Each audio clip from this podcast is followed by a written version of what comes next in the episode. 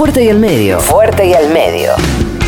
Un lugar clave para analizar el día por la tarde. Antes de arrancar el, el programa, estaba escuchando el comentario de un periodista deportivo de, de turismo carretera. De casualidades, porque justo estaba viendo algunas cosas en, Radio Cat y de, casualidad escuché un, le decía un periodista deportivo de turismo carretera que iba a lanzar en Rafaela, creo, este, y, finalmente se, se, suspendió esa, esa posibilidad. Darles esto. El discurso de este periodista era un discurso extraño. O sea, el discurso de una persona contradictoria, que por un lado decía que ya no aguantaba más, que así no se puede vivir, que iba a arrancar el turismo carretera, pero entonces de qué quieren que vivamos, qué vamos a hacer, que el gobierno esto, que el gobierno lo otro, que los médicos esto, que los médicos lo otro.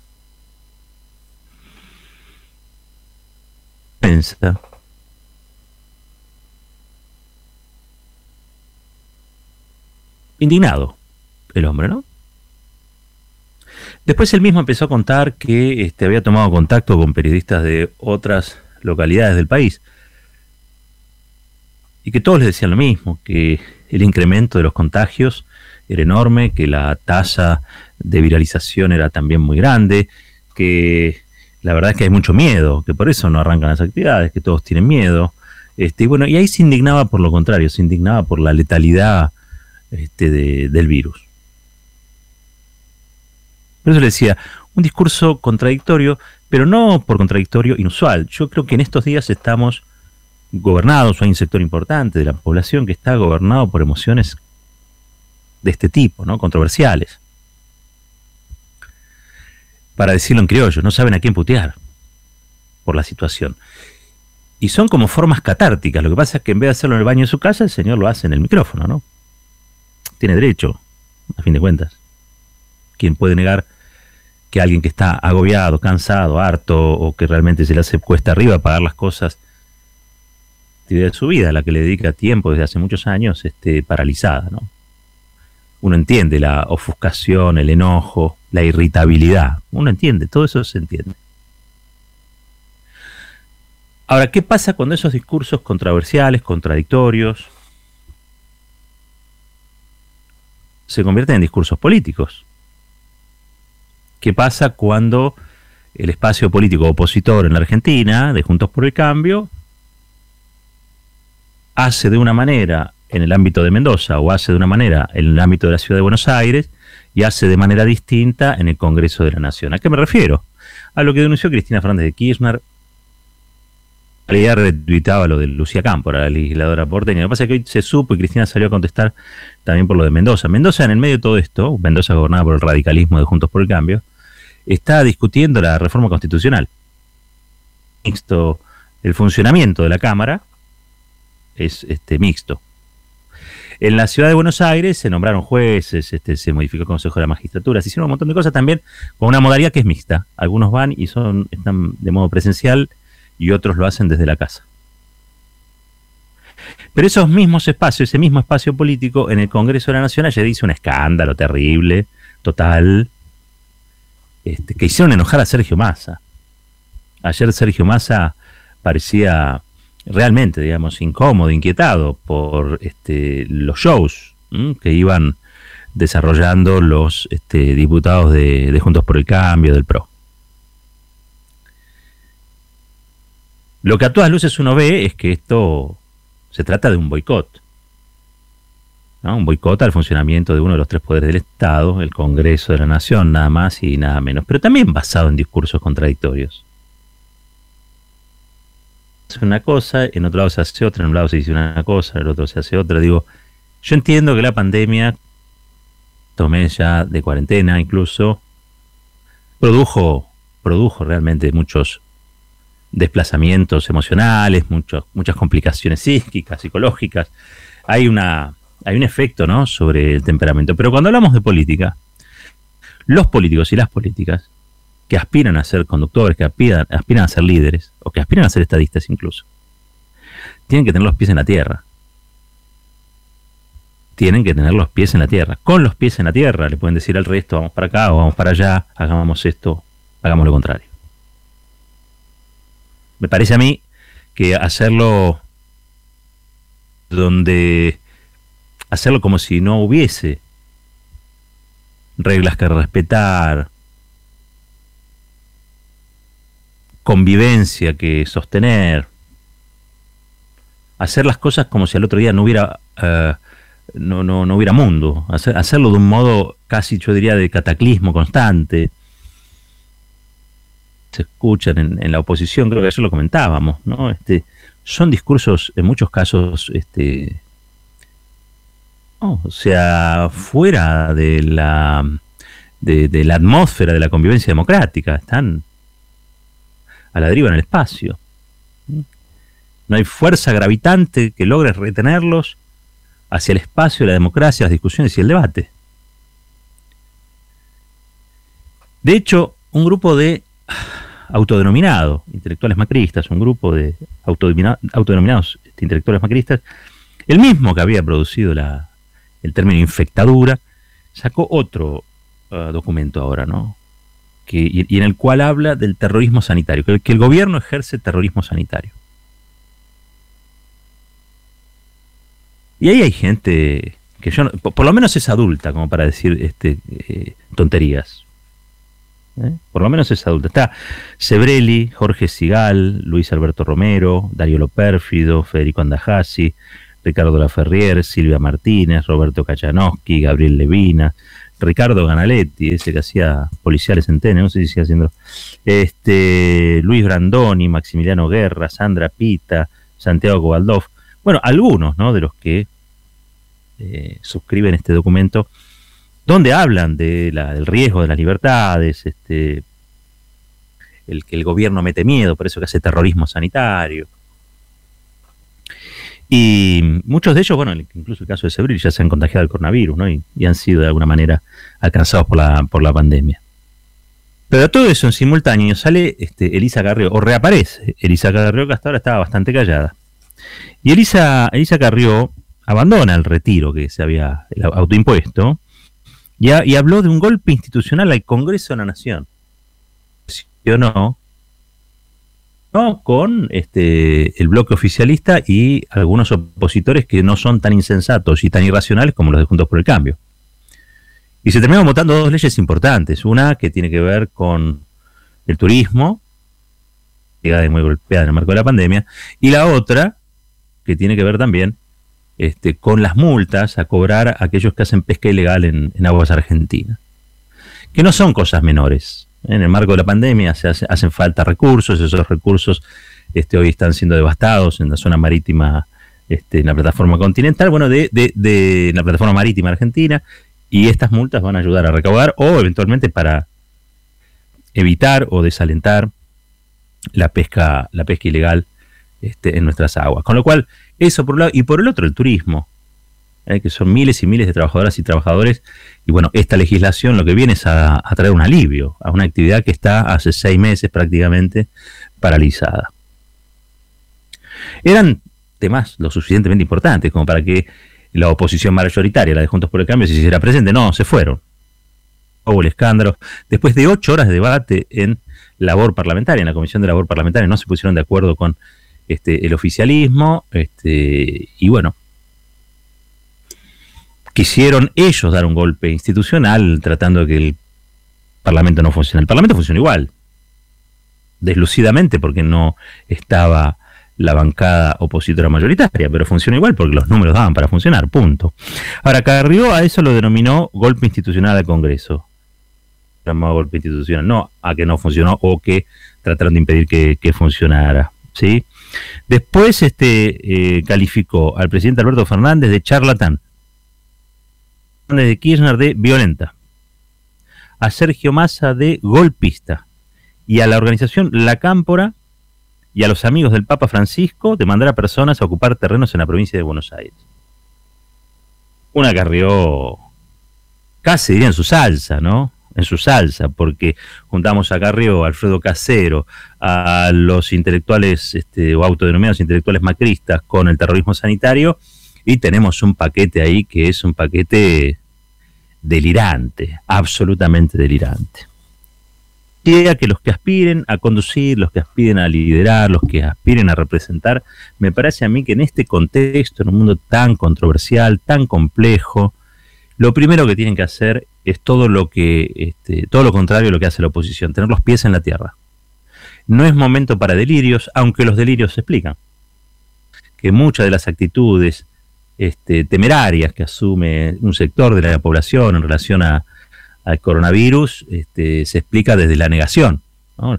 Todos, hay un sector importante que niega que le vaya a suceder algo, porque es la forma que tienen para vivir, o sea, para no creer que algo malo les va a pasar, porque no pueden convivir con la idea de que los familiares se les mueran, los vecinos se les mueran, ellos mismos mueran. Entonces, niegan eso que sucede. Eso nos explicó una vez hablando con una psicóloga aquí, la, hemos entrevistado, y nos decía que en estos momentos es donde se da ese fenómeno que se llama fenómeno de negación.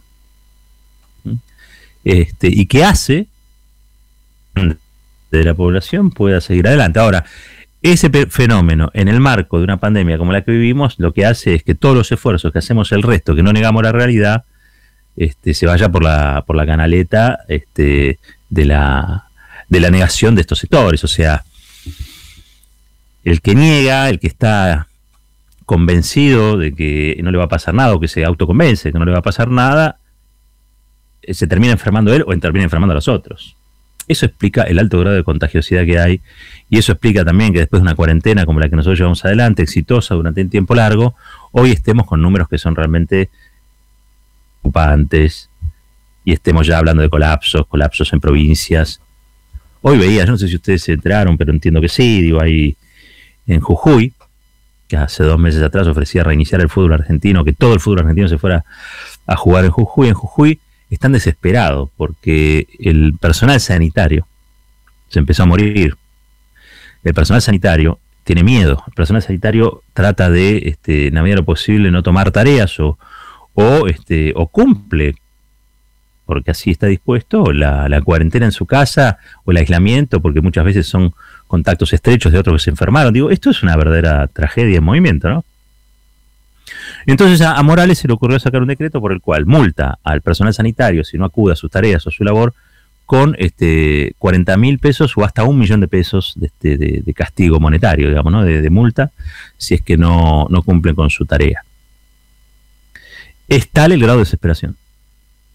Es tal el grado de desesperación en este, Jujuy. Ya lo sabíamos este, por, por Milagro Sala, que ya nos había contado también esto. Eh, que está, ella pedía al gobierno nacional que, que fueran en, ayuda con insumos este, a la provincia porque Morales este, eh, miente lindo para la Cámara, pero como, como gobernador eh, pareciera que no, no ha sabido, ido quizá la sensibilidad necesaria para conducir una situación como la, como la que se vive en la provincia de Jujuy, en la República Argentina, en América Latina, yo diría que en el mundo. ¿Mm? Porque la pandemia tiene estatura planetaria a esta altura. Y eso este, creo que es lo, primero que tendríamos que... Volviendo un poquito a, la política, yo decía, para mí la política hoy tiene que hacer el esfuerzo de poner los pies, los pies en la tierra porque corremos el riesgo de que haya un sector que se desmadre. Es el mismo sector que habla de dictadura, de totalitarismo, de golpe institucional, de estado de sitio. Eso se junta con otro grupo delirante y constituyen una minoría a veces más que intensa, sí que perturba el funcionamiento de las instituciones y que produce produce estragos sanitarios. Produce estragos sanitarios. Veíamos el otro día cómo Merkel en Alemania disuadió, disolvió una manifestación de grupos también psicóticos como estos, digo, grupos de locos delirantes que este, salen a la calle a contagiarse y a contagiar a los demás. No estoy diciendo que haya que hacer exactamente lo mismo acá. Pero sí es cierto que convivimos en una situación de muchísima alarma, de muchísima controversia. Se demuestra cada vez más que Horacio Rodríguez Larreta ha sido un verdadero irresponsable, porque en una situación como la actual, lo peor ya pasó. Hablar de que el índice de contagiosidad bajó, hablar de que hay una meseta cuando lo que vemos es un escalón cada vez más arriba, lo que produce es que los negadores encuentren fundamentos o argumentos para seguir negando las cosas. Hoy estaba leyendo, y esto se, los recomiendo, porque es un, eh, sociólogo que se llama Daniel Feierstein. Daniel Feierstein menciona algo que se llama la inmunidad del cagazo. No se rían, estoy hablando en serio. Es un sociólogo, investigador del CONICET, y él se pregunta, entre otras cosas, y, explica cómo funciona este fenómeno de la, negación, eh, pero también se pregunta eh, cómo, cómo y de qué manera se puede controlar esta verdadera estampida, que es la estampida de la mariposa contra la luz, que sabe que se va a quemar las aras, pero no puede resistirse, ¿no? Este, es como si un sector de la sociedad sabe que eso está mal, pero lleva, hay, hay, una fórmula de supervivencia con el dolor, con la muerte, con la posibilidad de muerte o con la posibilidad de dolor, que es la de anularlo. No existe, no es tan grave. Entonces, este, Daniel Férez dice que hay que fijarse lo que hicieron España e Italia. Y cuando vieron que la gente salía a la calle y se volvía y se tornaba o adoptaba conductas irresponsables, la comunicación del gobierno varió sustancialmente. Empezaron a hacer una especie de eh, blanqueo de la situación monstruosa con la intención, la intención de agrietar a los, al negacionismo, digamos, ¿no? O sea, bueno, no pueden negar esto, lo está contando el Estado, lo cuentan todos los canales, lo cuenta la publicidad oficial, este, no, ya no se puede negar. Entonces te mostraban historias de los médicos, de los paramédicos, de personal sanitario, de gente que se había muerto sola. O sea, empezaron de golpe a este, hacer lo que no habían hecho previamente. Con eso salieron a batallar contra el negacionismo. Y parece que dio resultado, o por lo menos la gente se volvió un poco más cauta, más prudente, y fogoneando el contagio, el contagio masivo. Se los recomiendo, salió en página 12 el texto de Daniel Feinstein, es un largo hilo, que primero lo hizo en Twitter, bueno, hay una nota en página 12 este, cuyo título es ¿Por qué fracasan todas las estrategias para frenar los contagios? Dice Daniel Feinstein que dice, mira, está todo bien, los médicos, los investigadores que se dediquen a desarrollar la vacuna, pero podrían haber consultado a sociólogos.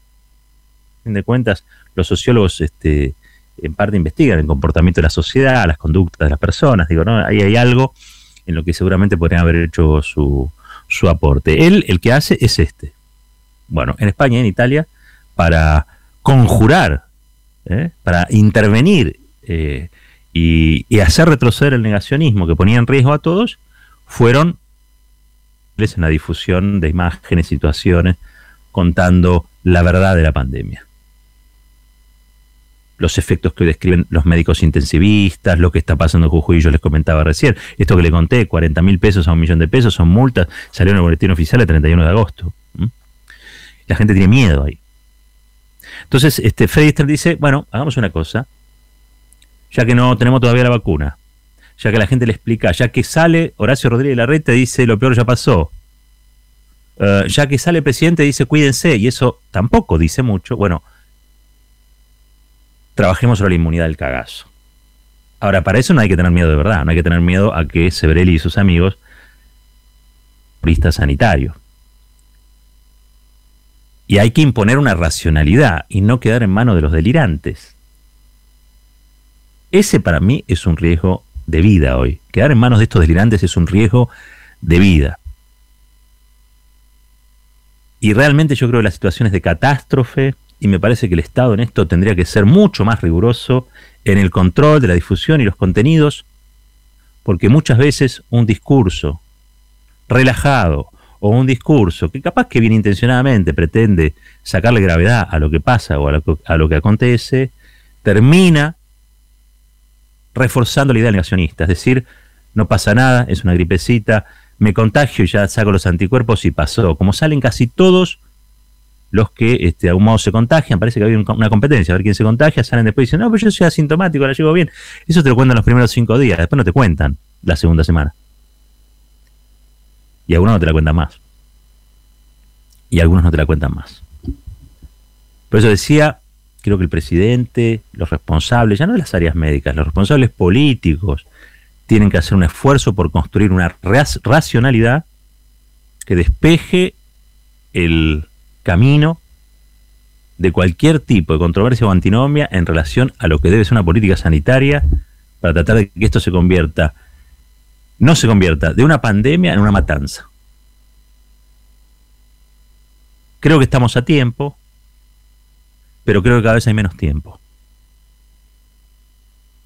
Así que que funcionen estas palabras como una apelación, si se quiere, a que aquellos que deben tomar responsabilidades o decisiones en relación a estas cosas lo hagan, porque viene creciendo, eh, desgraciadamente, el espacio de, los delirantes. A mí ya no me causa humor, no me parecen cómicos. Antes me reía, hoy me dan miedo. Y no soy de tener miedo. La verdad que no. Y salen estos pretendidos intelectuales y hablan de terrorismo sanitario y el problema es el gobierno y Clarina Nación te dicen lo mismo. Y ya ahora están propiciando el terreno para que médicos, científicos, infectólogos pasen a ser los culpables de una situación que no crearon, que no generaron y de las cuales son principales víctimas porque están frente a frente con el virus. Mientras hacen negocios políticos, Elisa Carrió y esos impresentables de Juntos para el Cambio que responden al comando nada más y nada menos del derrotado en las últimas elecciones, Mauricio Macri. Lo último que quería decir antes de seguir con, el programa, y es que hoy aparecieron los restos, se confirmó finalmente, mejor dicho, apareció el resultado de la eh, pericia genética, los restos de Facundo Astudillo Castro.